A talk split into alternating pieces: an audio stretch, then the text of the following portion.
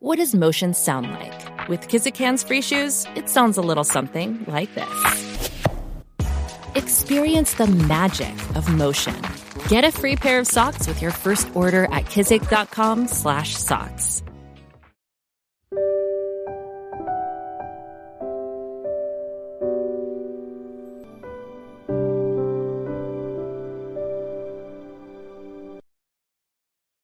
让阅读走进生活， 让优秀成为习惯。大家好，欢迎来到小叔说，小叔陪你一起阅读成长，遇见更好的自己。今天要给大家分享的是，佛教国家贫穷落后，基督教国家普遍富裕，真相实在太惊人了。一起来听。从古代开始。宗教就被赋予了神秘、迷信等色彩，但是随着时代的发展与变化，宗教逐渐现代化，成为了人们的心灵导师。理论上来说，信仰宗教可以让国家越来越幸福，人民的生活越来越好。但是根据调查发现，信仰佛教的国家很贫穷。基督教国家普遍都比较富裕，这到底是怎么回事呢？我们从这几点来看一下：一、世界观的不同。基督教认为物质世界以及万事万物是真实存在的，只不过是上帝创造了他们。这种世界观导致了人们对于人生和社会的思考是建立在世界存在的基础之上。人生是真实的，物质世界是真实的。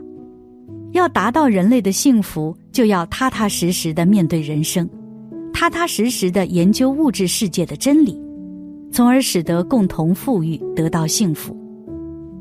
唯物主义就是基督教文明中的一个极端，如马克思主义。所以有一种说法，马克思主义起源于基督教，就是这个道理。佛教不承认物质世界以及万事万物的存在，认为一切都是虚空的，所有的现象都是幻象，因为所有的事物都有成住坏灭的过程，而有些人就会认为自己努力和工作都没有意义，所以心态也就会很消极。二，价值观实现价值的方法不同。基督教的价值观在于通过力量的平衡而达到公平和正义，认为公平和正义本身就是美德，因为强大的正义力量一直是基督徒所崇尚的。实现价值的方法就是手中必须掌握正义之剑，向邪恶开战。对于人类原罪的救赎，实现的方法是忏悔和祷告。生命的本质来源于上帝，是有灵的活人。身体可以朽坏，但灵魂是要回到上帝永恒的国度。而佛教的价值观则认为要普度众生，认为一切都是虚妄的，不要执着于名利，追求精神世界。所以，信仰佛教的人一般来说不贪恋钱财。三。崇尚的事物不同。基督教崇尚上帝造物的伟大力量，在整个圣经中，对于力量的崇拜比比皆是。他们推崇邪恶大战，崇拜那些为了免于受到侵害而产生的勇气和正义的力量。他们承认魔鬼的存在，也承认神的存在。由于信靠真神，他们不惧怕魔鬼的力量。崇拜正义之神的力量。佛教崇尚清净静心，从而消除欲望。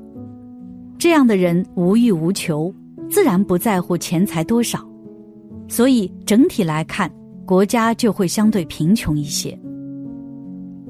四，发展过程中遇到的对手不同。基督教在其发展过程中。其神学思想受到了古希腊哲学文明的极大影响。古希腊哲学是人类最伟大的文明之一。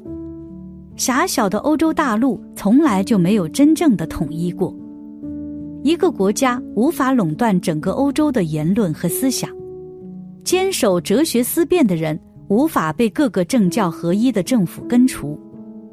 哲学思想中自由的思辨和论证，严谨的逻辑推理，重视实证精神，对基督教教规产生了巨大的冲击。基督教的分裂与哲学文明的冲击有着莫大的关系。在基督教文明与哲学文明的对抗下，科学不可避免的产生了。科学理论的产生和发展，与对抗基督教政教合一的政治制度有着紧密的联系。但最终的结果是宗教改革、政教分离，新政从天主教分离。适逢美洲大陆发现，新教信徒、清教徒纷纷离开欧洲。带着宗教梦想，开拓了美洲试验田，美国诞生，成为世人瞩目的山巅之城。佛教传入中国之后，佛教在中原的传播是依附于道教而生存的。东汉末年，农民打着道教的旗号起义，被镇压之后，道教便一蹶不振，佛教因此从道教的硬币下独立出来。成为了一个独立的门派，但佛教的发展并没有一帆风顺，而受到儒教中许多人的极力反对。大诗人韩愈就是其中之一。因为当时的中国是一个统一的皇权专制国家，儒教中的人没有自由的发言权，加上佛教理论能够使百姓安贫乐道。当佛教信众的利益受到皇权的侵害时，不会抗争，他们只是怨恨自己上辈子做了孽，认为是自己的一种报应。因此，官方并没有因为儒教的反对而阻止佛教的发展。也就是说，佛教在中国因为迎合了统治者的意志而没有被封杀。当然，更重要的原因是。当时的中国是一个皇权专制的统一国家，儒家没有决定权。佛教因为皇权的认可而没有受到儒教全面的大规模的抵抗，反而走向了儒家佛教化、佛教中国化的进程。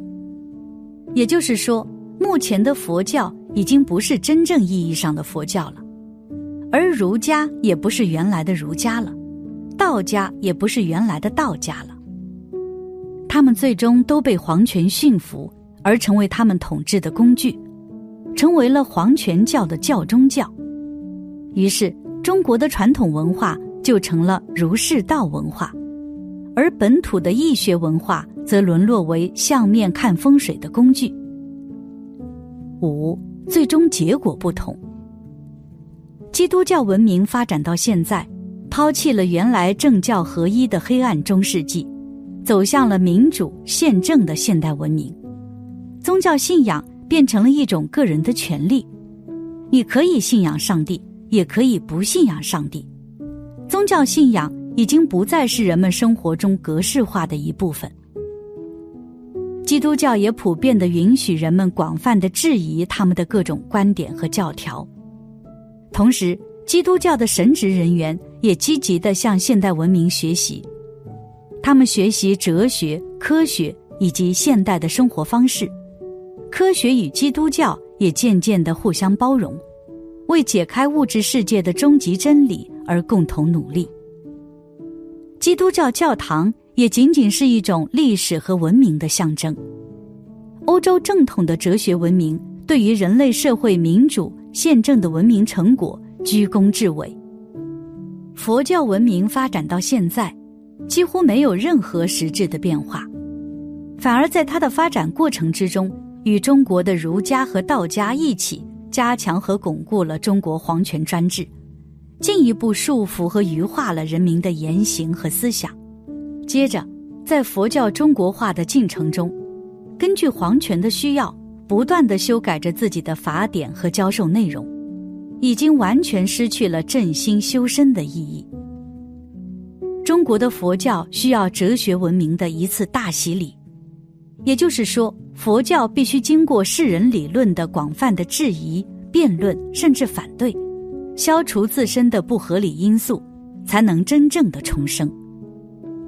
常言道：“入则无法家浮土，出则无敌国外患者，国恒亡。”中国佛教同样也面临这个问题，因此要在很长一段时间质疑反对佛教。基督教、佛教等所有宗教不会消亡，因为科学不能解释一切。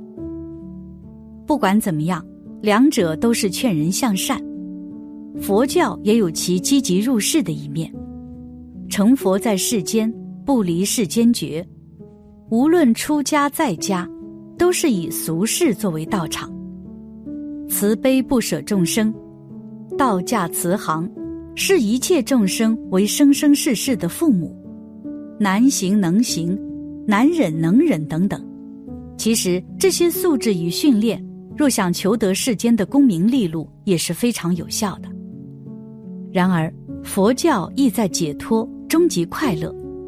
本师释迦牟尼佛以王子、国王身份示现出家，就是看破世间无常，一切有为法如梦幻泡影，生死路上无穷富，真理的价值远超过财富。财色名食睡，早已是修行者应当看破放下的事物。然而，修学佛法的人却仍然要众善奉行，众恶莫作。自尽其意，止于至善，忍辱精进，禅定智慧，遵循各种戒律，熄灭贪嗔痴，常修戒定慧。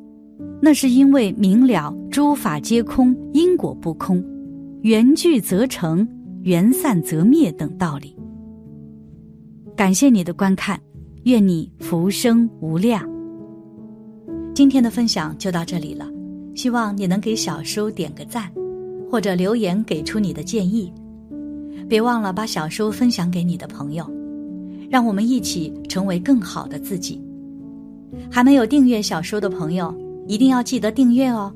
我们下期不见不散。